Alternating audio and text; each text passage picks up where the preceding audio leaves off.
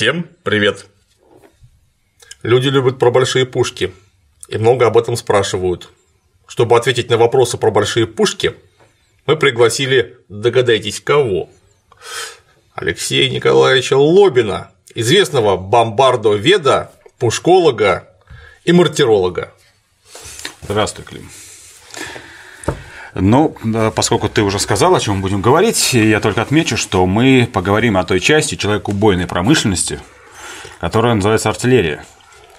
Эм, и как символ этой э, человекоубойной промышленности XVI века это, конечно же, царь-пушка – я специально... Андрея Чехова. Да, Андрея Чехова. Специально выбрал эту тему, потому как существует огромное количество легенд, мифов, стереотипов относительно только одного этого ствола, который сейчас экспонируется в московском Кремле. Э, надо отметить, что свои первые выстрелы э, русская артиллерия сделала более 600 лет назад, да, мы это знаем. Э, в Москве. Ну, в Москве. Но а, с тех пор она прошла через долгие Нет, периоды совершенства. Надо пояснить, мало ли кто не знает, что в 1382 году Тахтамыш осаждал Москву, и тогда у нас в летописи есть первое упоминание того, что мы использовали некие тюфяки. Я об этом сейчас немножко еще скажу. Так вот, э, с тех пор артиллерия прошла через долгие периоды совершенствования до момента, когда стала называться богом войны.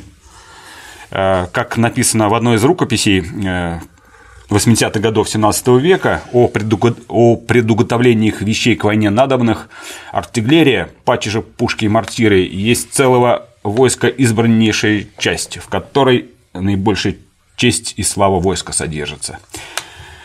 Так вот, символом э, русской артиллерии, как я уже сказал, можно считать вот эту огромную 40-тонную царь-пушку – Э, но что Это мы... ствол у нее 40 тонн весит. Да, один только ствол. Но что мы знаем о той артиллерии, которая создавалась нашими предками?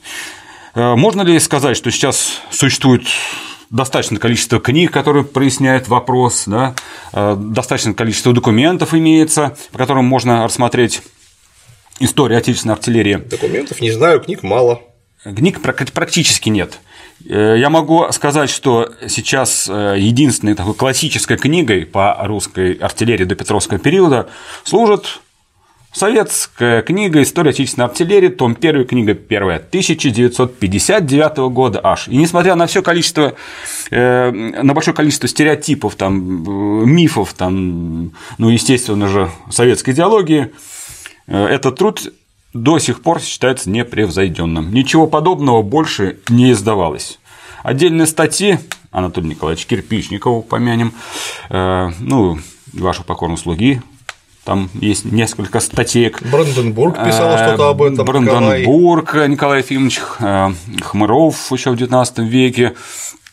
Но вот это большое количество статей, конечно же, не может перекрыть то количество, как я уже сказал, легенд и мифов, связанных с отечественной артиллерией. И прежде чем говорить о нашей царь-пушке, все-таки давайте немножко э, начнем с истоков. Да? Как ты уже сказал, первый раз артиллерия прогремела при защите Москвы. Ну, вроде бы. Да.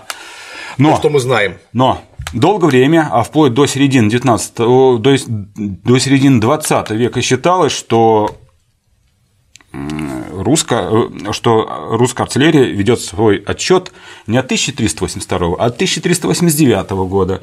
Э, так, согласно летописи, тогда э, вынесоша из немец пушки из того часа уразумели стрельбу огненную. А известия типографской летописи 1382 года историки долгое время игнорировали, потому что оно какое-то мутное, да, что москвичи э, при обороне использовали пушки и тюфяки, и пищали пущаху на них там. Николай Михайлович Карамзин, в частности, сказал, что, скорее всего, стенобитные какие-то орудия, либо, может быть, ставка поздняя какая-то. Э, Итак, у нас есть два свидетельства, которые друг другу вроде как противоречат. Первое известие 1382 года, уже вроде москвичи использовали, а другое 1389 года, когда впервые привезли из немец, то есть от немцев пушки. Историки долгое время спорили, что считать датой основания артиллерии, и сошлись на первой дате, на 1382 годе. Есть поздние известия о, о том, что э, э, в частности в русском временнике Сирич летописца э, есть какие-то мутные данные о каком-то пушкаре Яне, который вроде бы был в этом году в Москве, но это все поздние вставки и непонятные. Есть э, известия, которые некоторые несознательные товарищи используют в своих исследованиях, э, фальшивки, фальшивки булгарской летописи Джафар Тарыхи, летопись Джафара, что якобы еще в Куликовской битве татары использовали две пушки некого пушкаря Аса – вот. И вот в таком э, виде э, мифологизированном это все иногда преподносится. А вот известие 1376 года летописное, когда нас штурмовали Булгар. Да. Что-то с Булгар, со стен Булгара гром пущаху. Там непонятно, то ли Булгар, то ли под Казань ходили. Они просто ходили в, ну, по Волге, в, да. Да, в, в, Ушкуйники ходили по Волге? Казанская... Нет, там не ушкуйники, там московские воеводы, и под стенами на них гром пущаху. Вот-вот-вот, гром пущаху. Гром пущаху. Ну, мало ли, может, буба набили. Нет, в принципе, да, есть версия, где озвучивается, что это, скорее всего, первые э, пушки были. И, э, возможно, даже совмещение двух версий. Первое, что пушки привезли из Европы, а второе – тюфяки из Востока. Тюфяк – это тюфенг. Да, это арабское слово. Да, огнестрельное оружие. А у нас начинают употребляться тюфяки, они тоже вот как раз с конца 14-го, на, на, начала 15-го, тюфяк. Причем очень мне интересно всегда было параллель такая, что вот у нас очень широкий термин, который обозначал вообще любую, практически любую пушку пищаль, то есть там и пищаль это и пушка, и ружье, и все пищаль. То же самое, например, э, в Крыму у крымских ханов, у них были их эти подразделения стрелков. Ну, наподобие... Тюфенгчи. Тюфенгчи, да. То есть тоже получается, что у них тюфенг – это тебе и пушка, это тебе и пищаль, а теперь у нас принято говорить, и даже более того, я регулярно слышу такие а, прям директивные утверждения, что тюфяк – это только там, специальная пушка, которая стреляет дробом. Мне все время это вызывало большой вопрос, собственно, а почему? Э, собственно, строение тюфяков известно. В артиллерийском музее в нашем Петербургском имеется несколько тюфяков, там Соловецкие да, тюфяки, да. да. Они имеют коническую форму ствола для верного да. разлета да. дроби, и сами стволы короткие. То есть... Ну, просто это вот точно имелось в виду вот в исходном э, варианте оригинального языка тюфяк как дробовик, это понятно, что мы стали называть. Нет, я думаю, скорее, скорее всего, дробовиком. привнесли э, термин, э, обозначающий огнестрельное оружие, на нашу почву, обозначая именно конкретно только тип уже. Вот. Э, скорее всего, так было дело. Тут надо отметить еще, какую роль вообще артиллерия играла в истории России. Вот 8 ноября 1889 года, когда праздновали 500-летие русской артиллерии, Николай Ефимович Бранденбург, э, первый директор артиллерийского музея, э, обратился с речью, где как раз вот э, обозначил вот эти вехи русской артиллерии и рассказал слушателям о том, что ход многих видов технической промышленности 15-17 веков зависел от развития артиллерии. Безусловно. Вот, в частности, артиллерия является главным представителем металлургии в железоковывательном и литейном, литейном деле. Так? Далее, горное дело развивалось под влиянием артиллерии. Надо было искать руду, э, залежи, да? Материалы для Материалы, литья пушек. Совершенно верно. Селитроварение. То есть химия, порох. Да, пароходелие, развивались под влиянием все, все той же артиллерии. Ну, наконец, инженерная часть, строительство фортификационных э, инженерных сооружений. Да. Также... Расчет выстрела. Да, совершенно верно. И э, подытоживая тезисы Николая Ефимовича Бранденбурга, можно сказать, что э, исследователь, который обратился к истории артиллерии, невольно переносится в область экономическую, поскольку перед нами фактически вся предыстория развития российской промышленности. Безусловно. Еще Карл Маркс писал Фридриху Энгельсу письмо по поводу книжки Энгельса «Армия». Замечательная, кстати, книжка. Всем рекомендую прочитать, где вот примерно то же самое, только более широким мазком было написано, что армия – это не просто срез общества, но и срез общественно-экономической формации, которая существует в данный момент, являясь ее рельефным выражением. Я не цитирую, но смысл такой. Ну вот по Марксу артиллерия – это как раз часть человек убойной промышленности, Menschenabschlagpunkt индустрии. Да. Человек убойной промышленности. Зато какая красивая. Ну, немцы вообще умеют красиво, красиво сказать. Э, ну вот тем, тем самым э, Николай Ефимович Ванденбург э, обозначил контуры новой науки, которая призвана изучать артиллерию. Но что интересно, вот есть наука компонология, которая изучает колокола. Да. Есть справочники европейские по колоколам, какие реестры, какие колокола, какой формы, когда кем отлиты и прочее. А вот науки, которые изучают именно другую сферу литейного дела. Ее нет. Мы, я так шутку ее называю бомбардология. Ну хотя она же важнее, чем, да. чем колокола. Это же побочный э, продукт производства пушек. Совершенно верно. А, литейщиков называли вначале пушечный, а потом только колокольный мастер. Вот Андрей Чехов, он был пушечный и колокольный мастер. Пушечный мастер мог отливать колокола, а колокольный не мог отливать пушки. То есть там да, даже приоритет на пушке был. Но колокол может просто не зазвенеть. Это беда, конечно. А если пушка взорвется, это катастрофа. Э, ну и э, можно отметить, что вот огромное количество мифов артиллерии, они связаны с плохой изученностью артиллерии. А почему? Ну, во-первых, скудность источников базы. Э, дело в том, что литьем артиллерии, изготовлением пушек и пищали руководил руководила э, с 1577 года э, ведомство пушечное, а позднее Пушкарский приказ. Эм, но вся документация Пушкарского приказа, да, практически 90%, к сожалению, э, большей частью утрачена. В 1626 году во время майского пожара архив Пушкарского приказа практически весь сгорел. Найти документы 16 века, и в том числе документы о царь Пушки, ну, невозможно. Их поштучно осталось. Э, и то, те, которые отложились в других архивах. А затем очень серьезную утрату архив понес в 1709 году, когда старые дела на Пушкином дворе свалили просто в кучу. И через 7 э, лет они уже существенно сгнили. Их когда перебирали, там часть выкинули.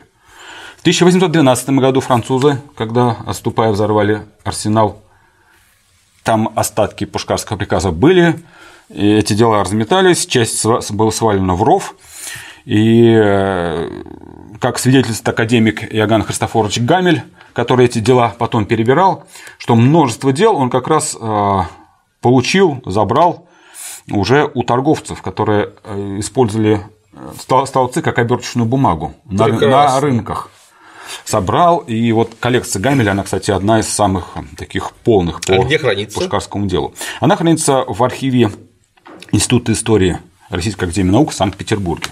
Это фонд 175 Иоганна Христофоровича Гамеля. Там дальше интересная история.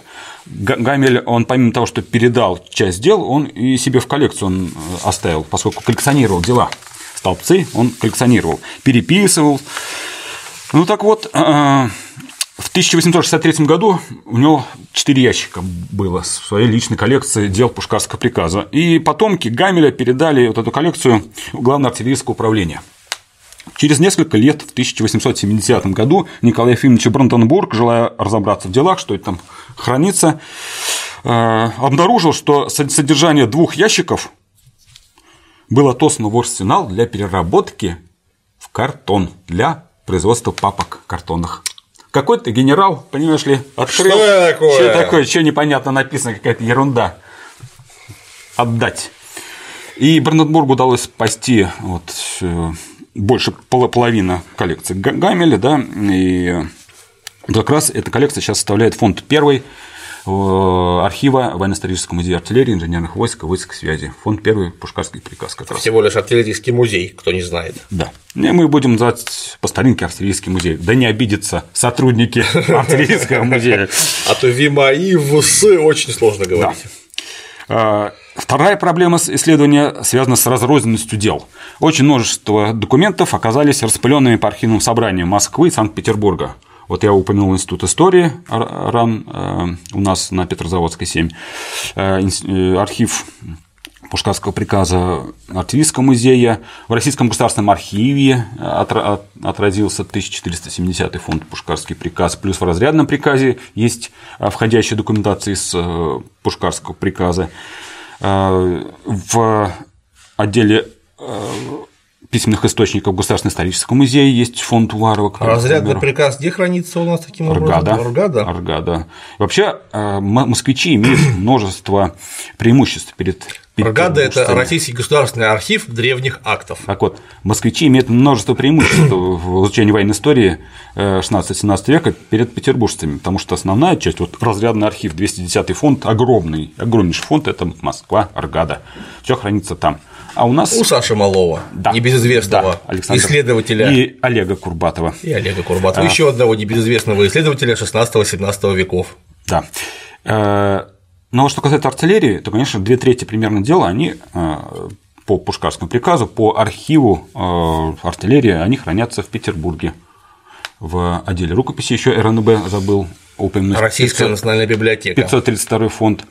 Вот. И задача следователя собрать эти все документы воедино, да, как-то систематизировать, изучить.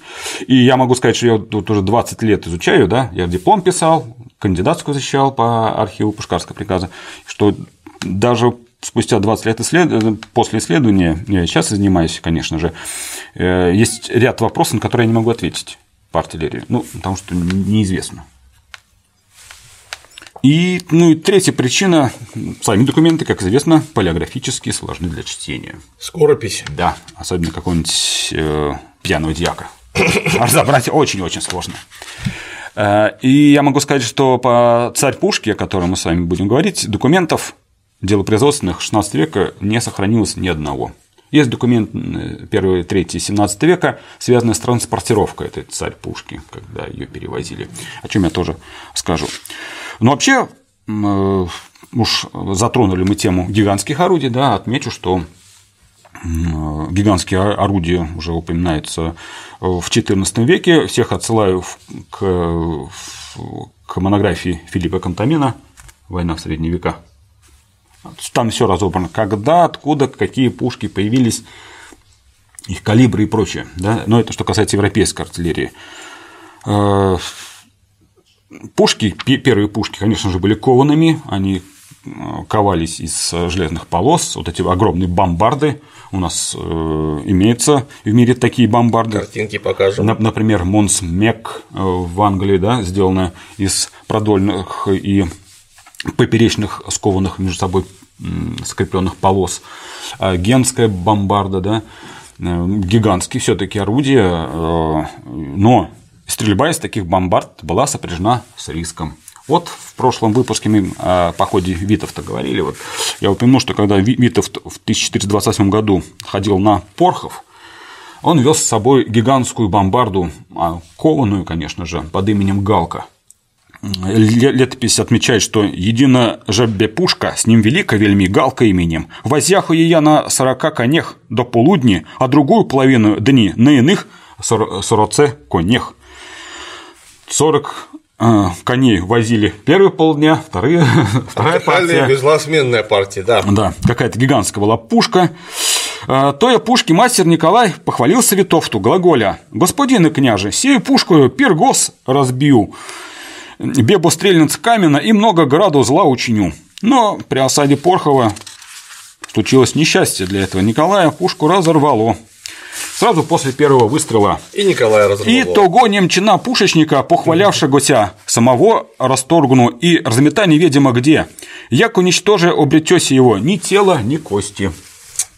Алис. То есть разметало так, что не нашли ничего. Фрагментов даже тел не нашли. Вот разрыв этой пушки. А я помню еще во время Новгородска Э, Ливонской войны, э, когда была незадолго до сражения под Русы 1446 года была осада э, Нарвы, если не ошибаюсь. Там тоже была аналогичная история, что была нарочита пушка, да. но, но немецкая пушка Разорвало, расселась да, при выстреле. Да. А... Нарочито, значит, Серьезная, большая, Серьезная, толстая. Большая, да. Э, Такие случаи были сплошь и рядом. Пушки разрывались, но вспомним, осаду Конст- Константинополя, да, гигантская пушка Базилика, там, которую отлил мастер Урбан, которая то, тоже раз- разлетелась. Ну, турки лили такие бомбарды, тут они сейчас есть и в, и в Англии есть, и в Турции. В Топкапу сарай. Да, такие, такие гигантские пушки, но наша царь-пушка все таки поболее их калибром а, и внесена в книгу рекордов Гиннесса как одна из крупных пушек XVI века. А, Пожалуй, больше царь-пушки по весу только а, индийская пушка, она отлита в- уже в 16 в 1548 году, но она там весом 50 тонн. Вот, ну, по калибру, по-моему, по- поменьше нашей царь-пушки, а вес у нее приличный. Толстая стенка очень. Да, да. И в России лить пушки стали уже в конце 15 века, когда э, после того, как в 1475 году был приглашен итальянец Аристотель Ферровенти, а с ним и мастера, которые сделали пушечные избы для Ивана III и стали лить пушки. И летопись отметила по 12 августа 1482 года отлитие большой пушки Паулом Дебосисом.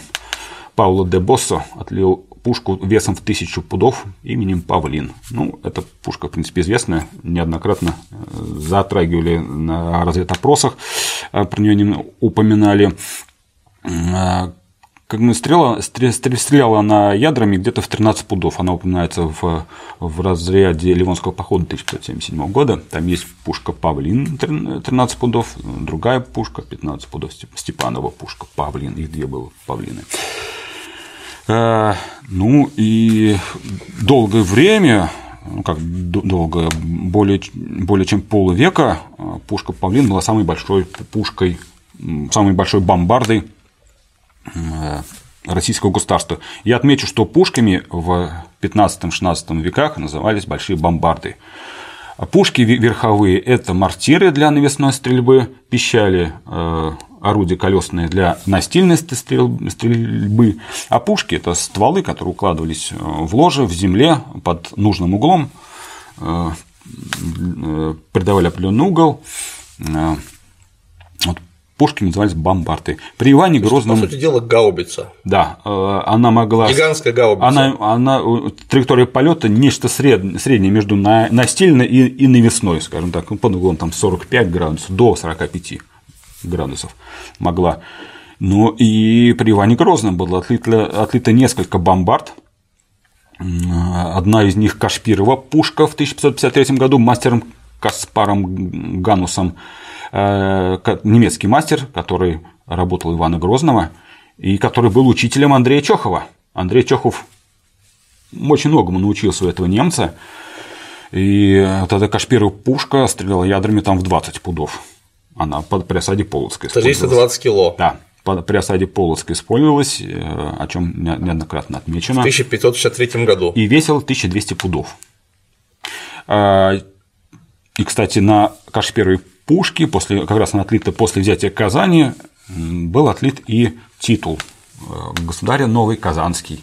А на следующей бомбарде э, Степана Петрова э, пушка по названию Павлин, это второй Павлин, который отлита в 1556 году, уже был отлит титул Астраханский.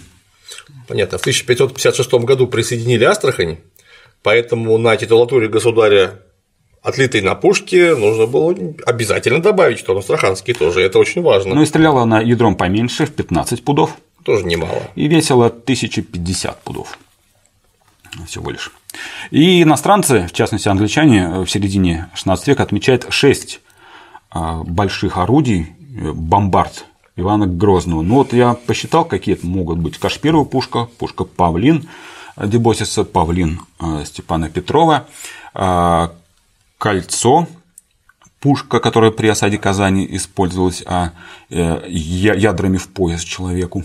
Э, И э, две, две ушатых. Ушатая старая и ушатая старая меньшая. Все они названы пушками. А ушатая почему? А вот э, сложно сказать, либо у нее были де- дельфины, такие большие уши, А может быть, ну я вряд ли, вряд ли так, может быть, как-то с князьями ушатами связано, но думаю, вряд ли. Скорее всего, из-за ушей. Эти уши нужны были для транспортировки. Да, чтобы пушку и мати, и волочити, или, там, или пищаль, чтобы ну, у пищали то, тоже имелись дельфины на стволе, чтобы можно было за них пищаль и мати, и волочити, или как мы шутили, а, волочите и мати, а оно пищаль.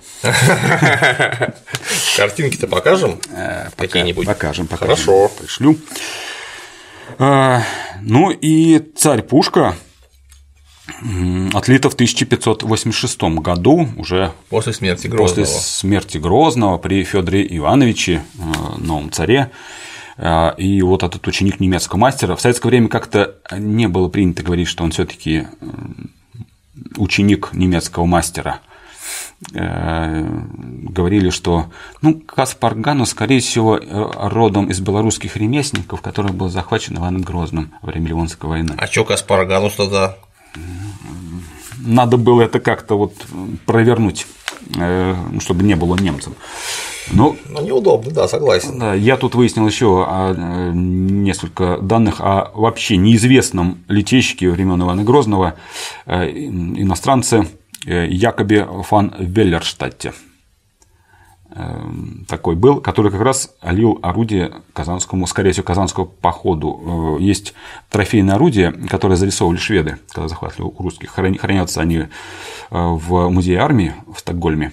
И они зарисовали несколько орудий с, с российским двуглавым орлом, именно двуглавый, э, с автографом Якоб фон, фон Веллерштадт и датой от Рождества Христова, поскольку иностранец 1551-1552 года, Якоб фон, фан Веллерштадт. Вот. О нем вообще ничего не известно. Я вот первый раз слышу а такое а имя. Вот, это просто фактически свежие данные. Цените, мы вам выдаем практически данные переднего, с переднего края научных фронтов. И вот э, в 1586 году Иван, э, Андрей Чехов отлил знаменитую свою царь пушку, которая будоражит умы исследователей уже несколько веков. Да? Для чего отлил? Так, такую гигантскую 40 тонн калибром 890 миллиметров. Кошмар. Да, для чего? Что это такое? Э, было высказано много версий, что это такое. В частности, еще когда в 1727 году Иван Кириллов закончил свой труд цветущее состояние всероссийского государства, который был основ, э, основан на основе справок, составлен на основе справок, запрошенных Сенатом. И вот там упоминалось э, э, дробовик калибром 1500 фунтов. Дробовик. И уже тогда люди не, не понимали, что это вот. Ну, ядрами она не, она не может стрелять, наверное, разорвет. Скорее всего, дробовик. Пиши дробовик. И записали дробовиком. И с тех пор ее вот в XVIII веке и XIX миновали дробовиком. И Пожалуй, только директор артиллерийского музея, уже упомянутый Николай Ефимович Бранденбург, высказал крамольную мысль. А, при, при этом ни разу не назвал ее дробовиком. Он писал, цитирую, «Пушка эта, стоящая ныне в Московском Кремле составляющая предмет удивления простого народа, украсившего ее разными преданиями, заслуживает внимания более как грандиозный образчик древнего литейного дела, а не как не со стороны практического ее значения, в смысле боевого артиллерийского орудия, потому что едва ли она в состоянии была выдержать хотя бы один выстрел. Целью изготовления, по всей вероятности, было похвастать, если даже не попугать татарских послов, ехавших в Москву. Вот доля правды в его словах есть, потому что царь пушку, так же как и Кашпирову пушку, ее, их всегда показывали э, послам. Все послы, которые были в Кремле и которые оставили свои заметки, так или иначе упоминали об этих орудиях. Там гигантские орудия, и, и даже пересказывали какие-то легенды, что якобы э, вот во время смута там есть воспоминания, что солдаты забирались э, в ствол Зачем? Царь пушки играть в кости, а, а подсвечивал им запальное отверстие. Ты представляешь, какое должно быть в качестве окошка запальное, запальное отверстие? О, такое вот. Да, да. Вот люди как бы э, придумали такие легенды, которые дожили в том числе до наших дней. Ну и пошло-поехало. Э, в середине 20 века профессор Фальковский опубликовал свой фундаментальный труд «Москва в истории техники». Он привел результаты обмеров царь, царь пушки, и, по его словам, царь пушки являлась мортирой. Да? Э, кто-то ее называл э, э, мортирой дробовиком, новое слово в, в науке. В науке, да. Вот. Кто-то говорил эти слова вроде как принадлежат Льву Николаевичу Гумилеву. Я не могу ручаться, что якобы из царь пушки выстрелили прахом Лжедмитрия. Гумилеву. Да, я вот как бы очень много легенд, да. Это у него, у него написано в книжке от Руси к России. А может быть. Ну вот, э, но одно из последних таких открытий принадлежит перу известного публициста, что ли, Александра Борисовича Широкорада. Ну, скажем, публициста. Да, который писал, что его, конечно, труды изобилуют, изобилуют огромным количеством откровений, от чего иногда хочется закрыть его труд и не советую неподготовленному читателю вообще его открывать когда-либо. И вот он писал, что, э, ссылаясь на какие-то черновые записи обследования этой пушки 1980-х годов э, Академии имени Дзержинского, что что отчет, они составили отчет, что отчет этот не был опубликован, но из сохранившихся черновых материалов становится ясно, что царь пушка не была пушкой. Э, ну, это и... колокол. Нет, что это не пушка, а бомбарда. И так, таким образом, можно насчитать шесть, пожалуй, версий, что такое царь-пушка. Одни говорят, царь-пушка – это не пушка, а дробовик. Другие говорят, это не дробовик, а мортира. Третье, точно, мортира-дробовик, то есть мортира, стреляющая дробом. Четвертое, что это не мортир, а гаубица, есть такая версия 1938 года. Э, пятое, царь-пушка – это не гаубица, а пушка. Ну, шестая – это не пушка, а бомбарда. Еще седьмая – это просто декоративное изделие, чтобы пугать татар. Да. Ну, что же это такое? Ну, сразу отмечу, что э, тут тот же Широкорат писал, что царь Пушкин никогда не была пушкой, потому как э, большевики в 1930-х годах решили в пропагандистских э, целях повысить ее ранг и стали величать пушкой. Но надо полагать, большевики были мастерами фальсификации, как известно. Именно они для того, чтобы сбить с толку народ, сделали, наверное, запись в Пискаревском летописце. Того же года повелением государя-царя великого князя Федора Ивановича вся Руси слита пушка большая. Такова в Руси в иных землях не бывало, а имя ей царь. Ну, так это же понятно, что Пискаревский летописец составляли большевики. А также, наверное, большевики перебили литые надписи на самом стволе, где написано, что э, слита быть сия пушка в именитом граде Москве э, 7094 э, в третье лето государства его делал пушку, пушечный летец Андрей Чехов. Э, если отойти от сарказма, то как раз автограф мастера на стволе весьма э, ценен для определения точной датировки этой пушки. Указание на 7094 год и третье лето государства да, Федора Ивановича позволяет определить временные рамки в которую и было изготовлено это орудие. Это 18 марта 31 августа 1586 года, ну, до начала Нового года, до, до 1 сентября. А, в свое время у нас Новый год раньше праздновали не с 31 декабря на 1 января, а с 1 сентября. И счет велся, мало ли вдруг кто не в курсе, не от Рождества Христова, а от сотворения мира. Поэтому такая дата 7 тысяч там и так далее. После отливки известно, что царь пушку с московского пушечного двора перевезли на Красную площадь. Э, Ее уложили рядом с большой бомбардой с павлином э, работы Степана Петрова.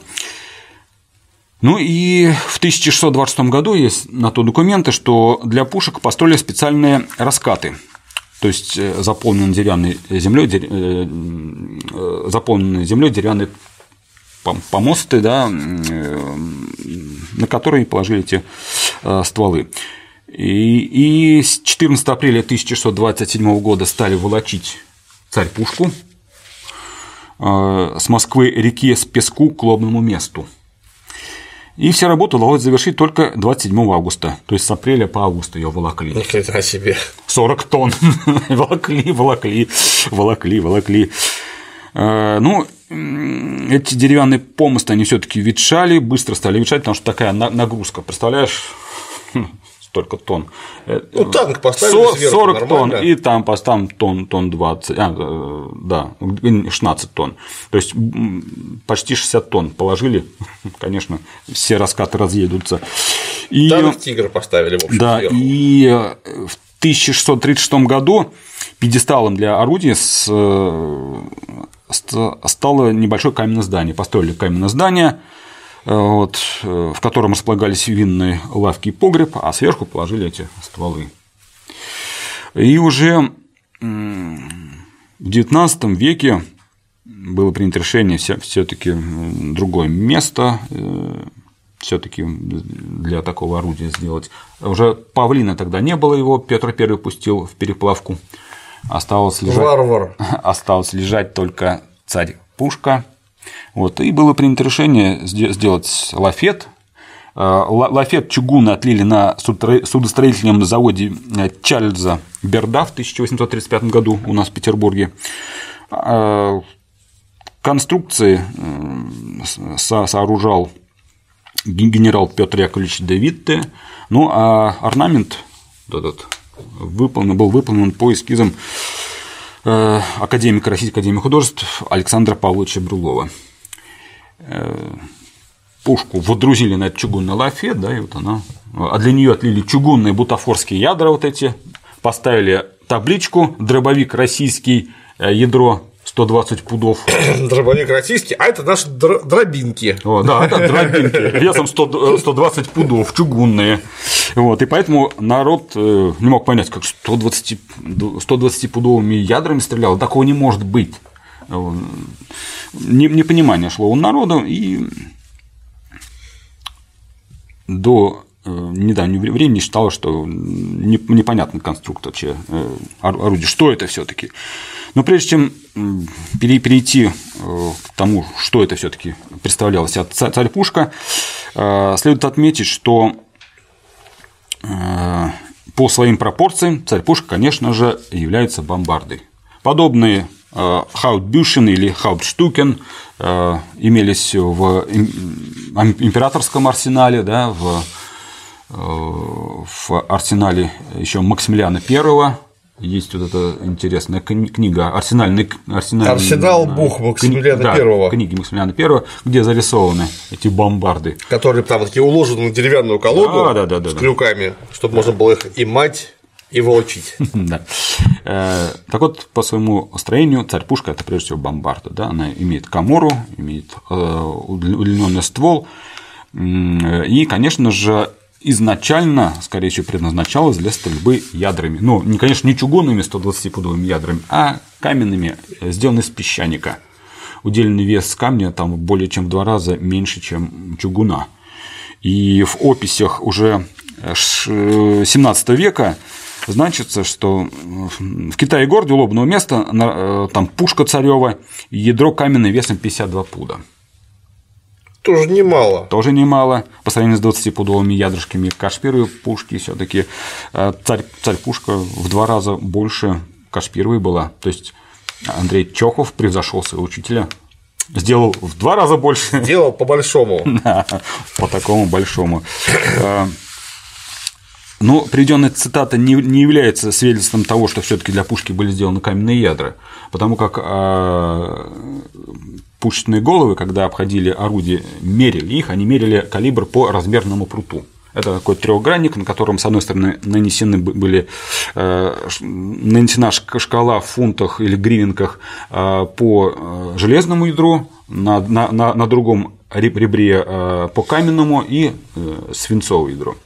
То есть прикладывали и, и смотрели, ага, это если бомбарда, значит ядра каменные, не свинцовые, не, не железные, а каменные, приложили, ага, столько-то. Для пищали в железных, э, в железных ядрах вот, измеряли. А свинцовые кому полагались Э, ядра? Для маленьких. Это вот Всем для для, маленьких? для маленьких. Свинец вообще был дорогой, и у нас свинцовые ядра почти не, встреч- не встречаются. Э, стр- Встречаются ядра свинцом обливанные, как в документах значились. То есть обливали для обтю- обтюрации, да? для лучшей обтюрации ядра. Свинец дорогой был. Ну, для, понятно, для ру- ручных пищалей это, понятно, свинец. А вот для пушечных как-то дороговато. Свинец Я думаю, что ручные пищали использовали в том числе и каменные пули. И не только. Может, э, в 16 веке, я думаю, так и было. У нас есть, например, э, поля битвы 30-летней войны, где находят, ну, это в Европе, в цивилизованной, там, где глиняные пули находят. Просто обычные глиняные пули. То есть это ну, уже не эрзац, а эрзаца эрзац. Вот так вот. Э, Подойдем к вопросу все-таки, стреляли из царь пушки или нет? Про вер- версию Гумилева мы говорили, да, что якобы Стреляли, прахом. но только лжедмитрием. Непонятно, э, теоретически не- непонятно, прах Лжедмитрия, ну сколько там, ну горочка, заряжать такое гигантское орудие мешком пороха. Может, его там зарядили вместе с какими-нибудь другими, с его подельниками вместе. Но подельников не упомянули, потому что кто они такие? Э, Нет, конечно, эта версия базируется на фантазиях э, исследователя. Которые, кстати, недавно родившийся Лев Николаевич э, 105 лет назад был большой мастер. Бой, очень много чего придумал. Так вот, если возвратиться к опусу Александра Борисовича Широкорада, я не, не зря его несколько раз упоминаю, может быть, потом скажу почему. Почему он мне не нравится еще этот опус. А, Так вот, возвращаясь к этому труду, можно обнаружить, что в нем, в нем следующее так называемое заключение. Точку в споре, стреляла ли царь Пушка, поставили в 1980 году специалисты из Академии имени Дзержинского. Э, Накануне Олимпиады было принято решение реставрировать царь Пушку вместе с лафетом. Э, Значит, ее взяли э, специалисты, отвезли на реставрацию, реставрировали, чистили там, да, и заодно обследовали. Эм, они исследовали канал орудий и по ряду признаков, в том числе и по наличию частиц загоревшего пороха, сделали вывод, что из царь-пушки стреляли по крайней мере один раз. Вот это поворот, скажу я вам. Вот я думаю, зачем придумать какие-то неопубликованные черновые записи отчета 1980 года и само заключение, если первые результаты обследования были опубликованы еще в 1984 году в сборнике Института истории, естествознания и техники Академии наук СССР. Э, Инженер Захариков, который э, проводил это обследование, он написал статью, очень хорошая статья, с подробным разбором, что как было, о боевом на- назначении царь Пушки. А второй же отчет о реставрации вот этих дзержинцев машинопись хранится в отделе ру- рукописных, печатных и графических э, фондов музеев Московского Кремля. Я этот отчет видел. Вот. И надо отметить, что выводы специалистов совершенно противоположные выводов, выводам Александра Борисовича Широкорада. Не стреляли. Так вот, исследование ствола проводила группа специалистов под э, руководством известного и историка оружиеведа Портнова. В качестве технического консультанта был пригла- приглашен инженер вот этот Захариков. И в ходе тщательного изучения выяснено, что у царь пушки, пардоньте, отсутствует запальное отверстие, Как неловко вышло-то, черт возьми. Через которое поджигался, поджигался заряд. Профессор Фальковский, когда вот э, в 1946 году делал обмеры, он указал это отверстие, что оно есть. Там действительно есть наметки этого То есть не- запального не отверстия э, диаметром 10 миллиметров, там немножко углублено, и все. К тому же внутренняя э, камера ствола не зачищена после отливки. Ледники остались. Да, в ней и вот эти приливы имеются, э, остатки металлов по краям фо- формы. И, и если бы из пушки стреляли, то эти остатки бронзы удалились бы сами по себе. Но этого не произошло. Два этих факта являются основанием того, э, основанием считать, что царь из царь пушки не стреляли вообще. Я Да и- думаю- И где можно было стрелять, если отлили на Пушкином дворе, перетащили потом на Красную площадь, где в центре города бабахать из гигантской бомбарды. А я бахнул. Мне вообще кажется, что эти приливы металла должны были удалить специально, потому что они создают искажение вектора усилия внутри камеры, что может быть просто опасно. из нее, наверное, и не планировали. Нет, ну я стрелять. думаю, что если бы из нее планировали стрелять, их бы обязательно сточить должны были. Так вот, э, отчет этих дзержинцев называется Отчет по научно-исследовательской работе «Реставрация». Научные исследования и опытно-производственные работы по реставрации, восстановлению и сохранению царь-пушки за подписью начальника первого факультета генерал-майора Лобанова под руководством полковника-инженера Дружинина и утвержденный генерал-лейтенантом Солодовым, датирован 20-23 декабря 1983 года. Машинопись, да? Естественно, не опубликована. Так вот, на листе 27 пишет пишут специалисты, что осмотр канала ствола и зарядной коморы до и после реставрации подтвердил имеющиеся данные о том, что из сальпушки не было сделано ни одного выстрела. Конец цитаты. Что же смотрел Александр Борисович? Ай-яй-яй.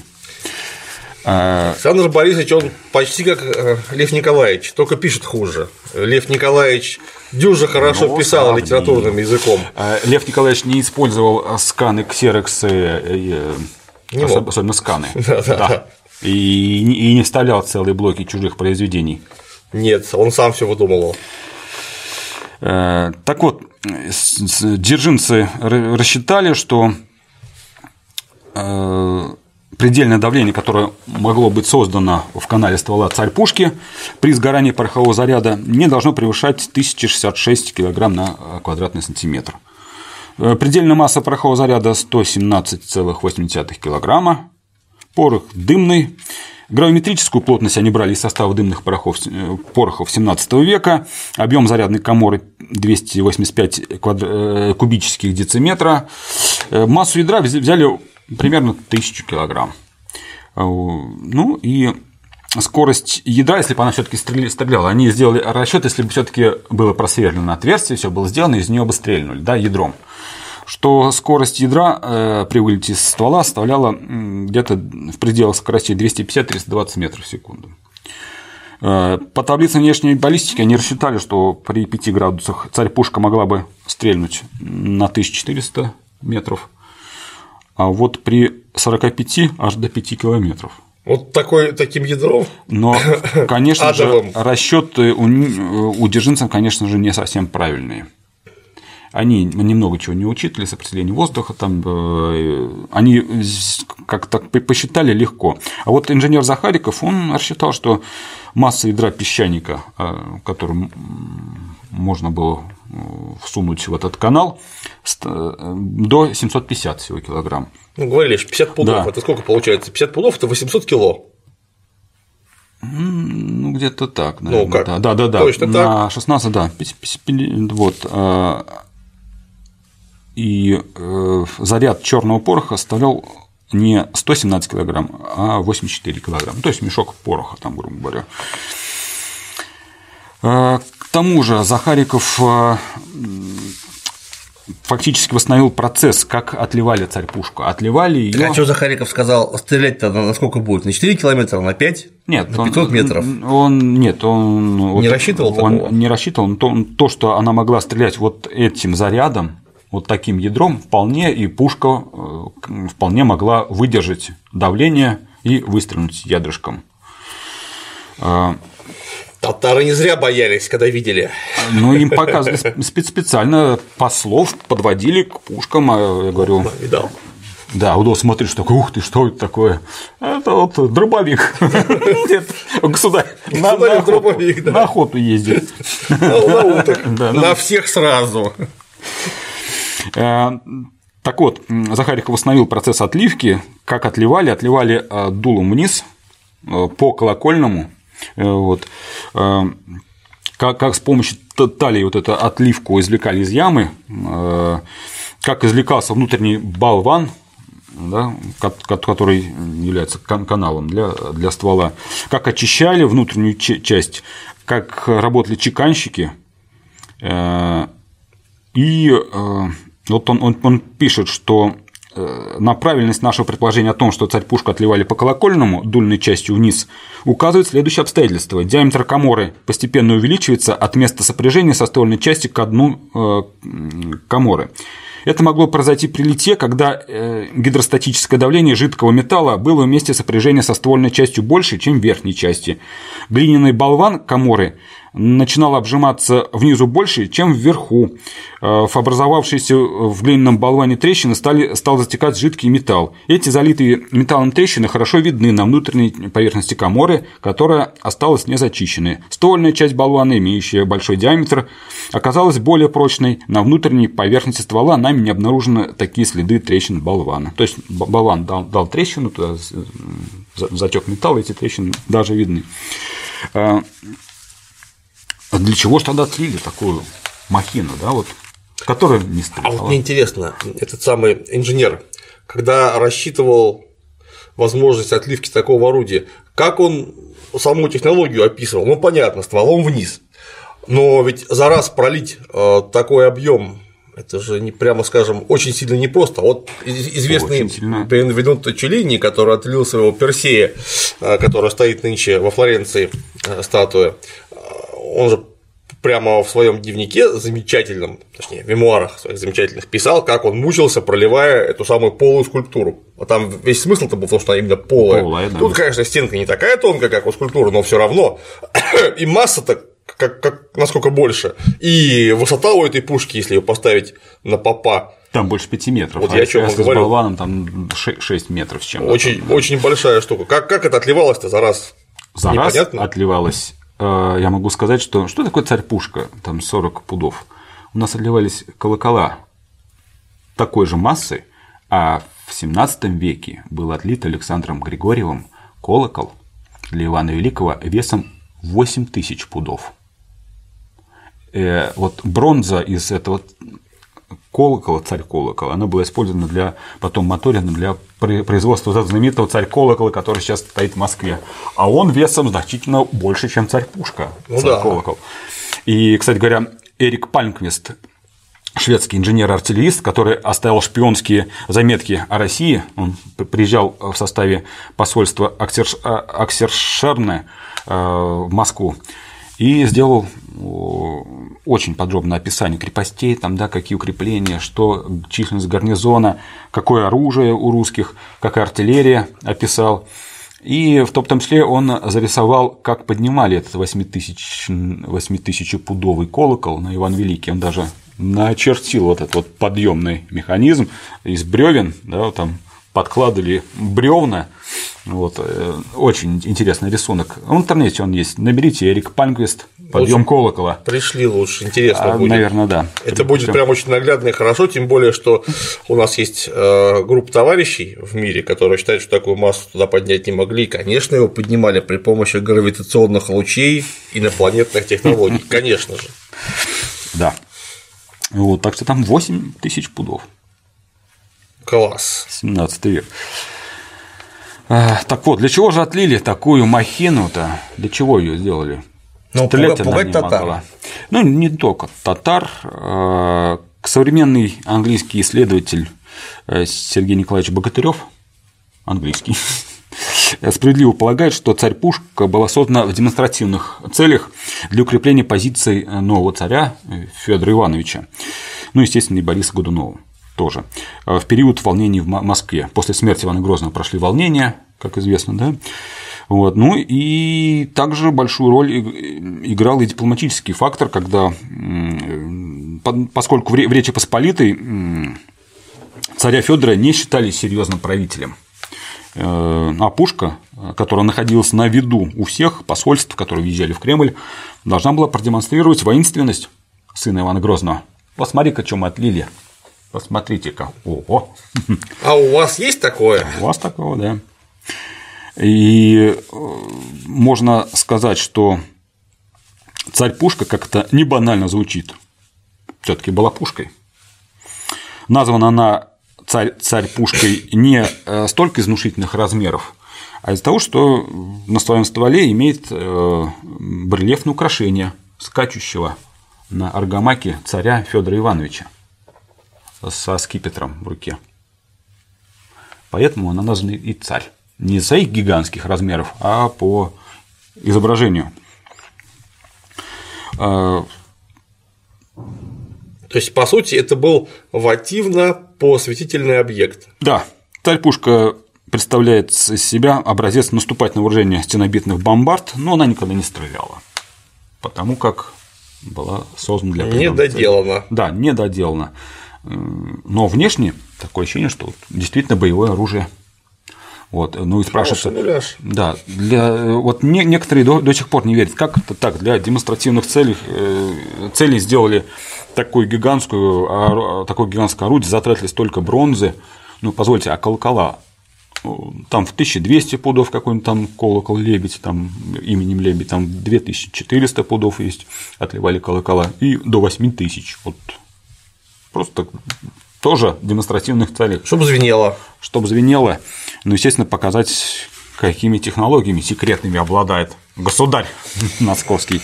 Ну, это же, конечно, это же представительская функция какая, что бронзы, причем не просто бронза какая попала, а специальная бронза, что на колокол, что на пушку идет. Причем на, на колокол и на пушку разные сорта должны идти бронзы, конечно же. Да, олова для колокола побольше. Да. То есть может потратить на непроизводственные функции такую безумную количество, просто прорву э, металла, работы, человек часов, просто чтобы это лежало значит, на лобном месте, а это э, звенело.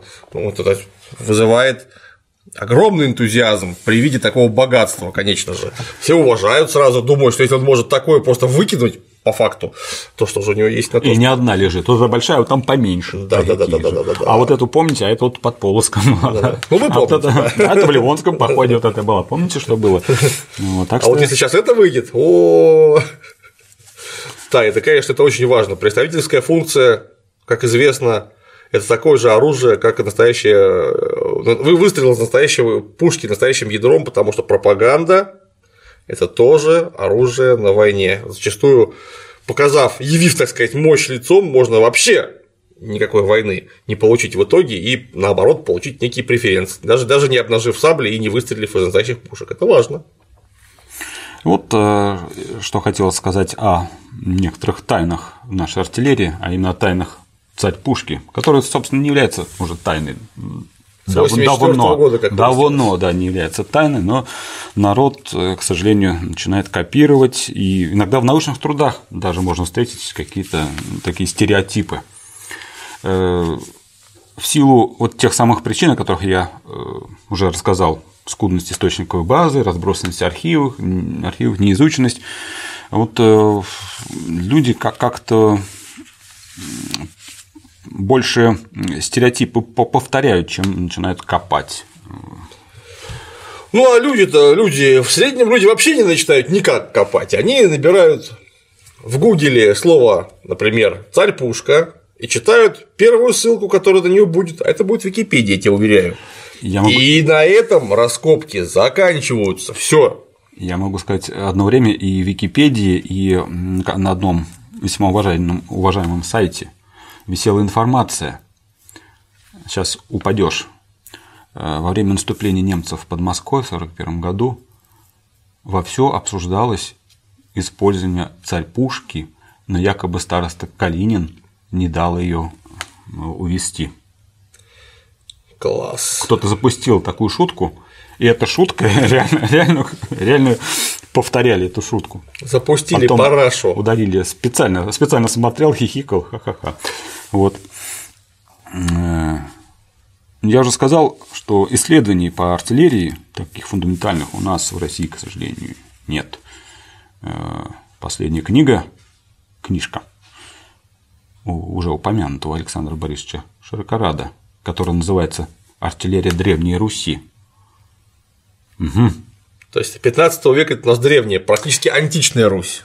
Да, да бог с ним с 15 Он ведет э, э, там, там можно просчитать э, там период до 19 столетия. Там можно о древнерусском графе Шувалове и его и древнерусских единорогах, а древнерусских коронадах, извините, он пишет на странице там 173-180 о, о коронадах. Это все книги, которые называются «Артиллерия Древней Руси». Ну, коронада – это специальное, очень крупнокалиберное орудие с укороченным стволом для э, стрельбы на короткой дистанции. Родилась она в XIX веке а, от английской фирмы э, Coronade, которая первая ее выпустила. Поэтому весь класс пушек стал называться коронады.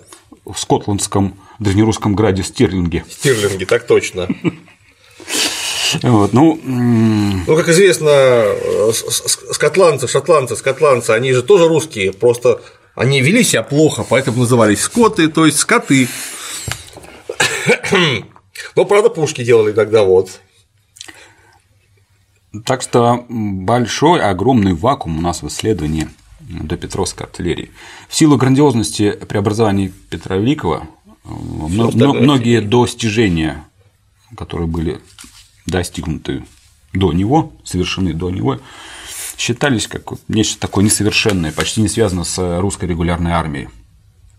Но оно все дни, конечно, находится. Потому что, во-первых, Петр сделал великие преобразования, чего уж там говорить, и он хронологически поближе. От него осталось больше. Поэтому он как такая здоровенная стена блокирует зрение для исследователей, просто интересующегося человека на то, что было там до него. А было много, как выяснилось.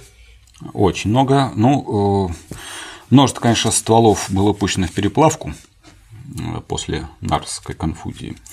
Э, мало кто знает, в ней распространен миф о том, что Петр переливал из колоколов, делал пушки, собирал колокола, делал пушки. Колокола он действительно собирал. Это не миф, это действительно. Там собрали порядка 90 тысяч пудов колокольной меди после Нарвской конфузии но на производство пошло менее 10%, 8 тысяч чем-то пудов. Остальная колокольная медь была признана негодной для пушечного литья. Так что основу а, материальной базы для литья петровских пушек а, служила как раз артиллерия, старые пушки. Пушка Павлин, там пищали Соловей, пушка Ехидна, которые в Москве имелись, их всех на переплавку пустили. А вот царь-пушку, к счастью, на переплавку не пустили, и поэтому можем ее лицезреть. На самом деле, конечно, это ужасно жалко, потому что это же, считаю, у нас вся материально-техническая база до Петровской артиллерии одномоментно ушла а, в мартеновские печи. Ну, а куда было деваться? За исключением, конечно, отдельных э, стволов, которых Петр потом по указу велел специально собирать так называемое достопамятное орудие в достопамятном зале в Цейгаузе, где сейчас арт-музей у нас находится. Да. Там собирал, части выкупали у шведов, вот Пещалин Рок, ее у шведов выкупили, и вести было такой ствол тяжело, его распилили на три части, по частям переправили, потом э, спаяли. Спилили обратно. Там есть эти швы. Инрок – это единорог, который у нас стоит в артиллерийском музее. Сейчас на первом этаже в зале доклассовой артиллерии. Андрей Чохов, да. Да. А, Андрей Чохов. А, Про а, него, правда, очень часто говорят, что он участвовал в Полоцком походе. Нет, нет, нет не участвовал. Не участвовал. Он 1577 года, да. времен Ливонской войны. Инрок вообще, э, да, в принципе, любая чеховская пищаль, а он отлил до недавнего времени считалось, что есть данные от 27 орудий, ну вот я посчитал 30. Три новых пищали чеховских я обнаружил. Это пищаль «Дракон», пищаль а, «Барс» и «Мартира» большая.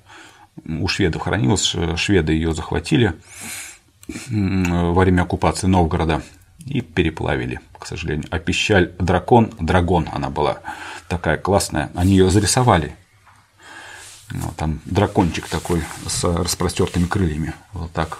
Подобно ничего у нас не сохранилось. У нас есть пищали там царь Ахиллес, да, там э, Аспид, э, там, где там маленький дракончик, этот Аспид изображен, э, там Троил, да, Скоропея, ну это э, конечно, интересное орудие, но драгончик, к сожалению, не сохранился.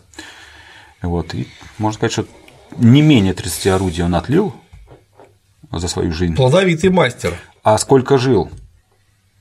Жил-то он, у первого упоминания 1568 по год, где он значился как ученик а, Кашпира Кашпирова, Кашпиров ученик Андрей Чохов, а последнее упоминание 1629 год.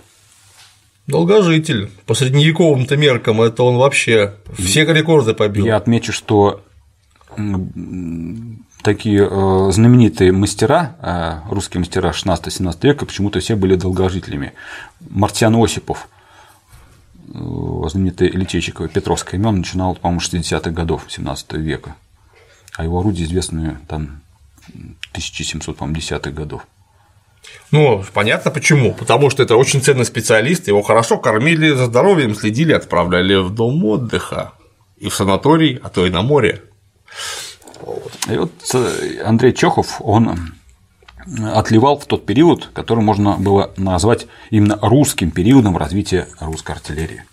Потом, как был итальянский период, начиная Аристотеля, с Аристотеля Фиараванти, Паула де Босса, Якова Фрязина и Петра Фрязина, итальянцев. Потом этот период сменился на немецкий период, примерно с 1520-х годов. Это э, мастера Николаус Аберакер, э, Йордан или Йордан, мастер Йордан, который отбил в Рязани приступ Мухаммед Гирея, там, о чем мы говорили в 1521 году. Кашпир Ганусов, э, немецкий мастер. Этот период сменяется потом русским периодом, когда известны такие русские мастера, как вот э, Андрей Чохов, там, э, ну, Богдан, мастер Богдан, он, он из Литвы, но подписывался как, подписывался как русский мастер. Там, Микула, сын Высокого, Первуша Кузьмин, то есть известные такие. Русин Евсеев, э, э, Кондрат Михайлов, ну, такие известные мастера. А уже после смуты опять можно сказать, что начинается такой европейский период э, русской артиллерии, когда были приглашены вот перед самой Смоленской войной мастер Юлиус Коэт из Голландии. Голландский мастер, он, он работал в Швеции, его в Швеции пригласили он начал делать европейские пушки по шведскому образцу, в том числе кожаные пушки делал, легкие регимент-штуки, вот эти шведские орудия на шведский манер. А, потом был приглашен мастер Яган Фальк или Иван Фальк, известнейший нюрнбергский мастер. Я думаю, что их э, привлекало в России, в неизвестной Москве. Деньги да? и перспектива Деньги. Но там же а вход рубль и выход-то два. Ну, это же все еще остатки цехового устройства, где, во-первых, у мастера да, во-первых, сначала у подмастерья не было перспектив вообще почти никаких, а у мастера тоже не было перспектив, потому что цеховое устройство предполагает, во-первых, жесткое ограничение качества товара, который ты выпускаешь, то есть лучше, чем положено делать, не стоит чтобы не создавать э, перекосов э, в рыночных отношениях. И количество то же самое у тебя строго регламентировано. Ты можешь сделать так, столько и не больше. Как только ты уезжаешь в Московию, у тебя открывается для творчества в первую очередь окно Овертона во всю ширь. То есть ты можешь сделать что угодно в любом количестве, государь еще попросит. И за, и за такие деньги там Фальк получал там до 100 рублей в месяц. Это чудовищные месяц. деньги. Это конечно. просто это, это огромные деньги. Бояре столько не получали, наверное. А, то есть мастеров иностранных очень много работало, начиная с э, Ивана Третьего и заканчивая уже Петром то есть э, во все эти периоды работали какие-либо иностранные мастера. Ну, это наша государева оружейная палата этим была вообще славна, не только в смысле пушек, угу. а в смысле оружейного производства вообще, потому что там все время одновременно работали немцы, итальянцы, голландцы, а одновременно с ними персы, турки, армяне, какие-нибудь э, дагестанцы, это все вместе они там друг с другом как-то вынуждены были общаться, делиться секретами мастерства, и это все, конечно, производило на свет совершенно уникальный и очень узнаваемый стиль оружейной палаты. И именно поэтому русская артиллерия была на вполне европейском уровне. Поэтому все, кто говорит, что до Петра артиллерия была такая вот плохая, а Петр сделал хорошая, это не совсем так. Я бы а, может быть, в следующем, в следующей беседе бы коснулся бы вот еще мифов, связанных с русской артиллерией. Давай. Как раз и с, про Нарву поговорим, про нарвскую конфузию, что там все-таки было, что там за орудия было, было, были, что из себя представляла артиллерия в 17 веке. Очень интересно, давай об этом поговорим. Вот. Ну и поиграем, может быть, в загадки. Там есть множество терминов, в описях орудий, э, которые разгадать не так просто там. Ну, к примеру, я уже так. Загадки на потом. Хорошо. Хорошо. Не все сразу, хорошего понемножку. Ну что, очень интересно.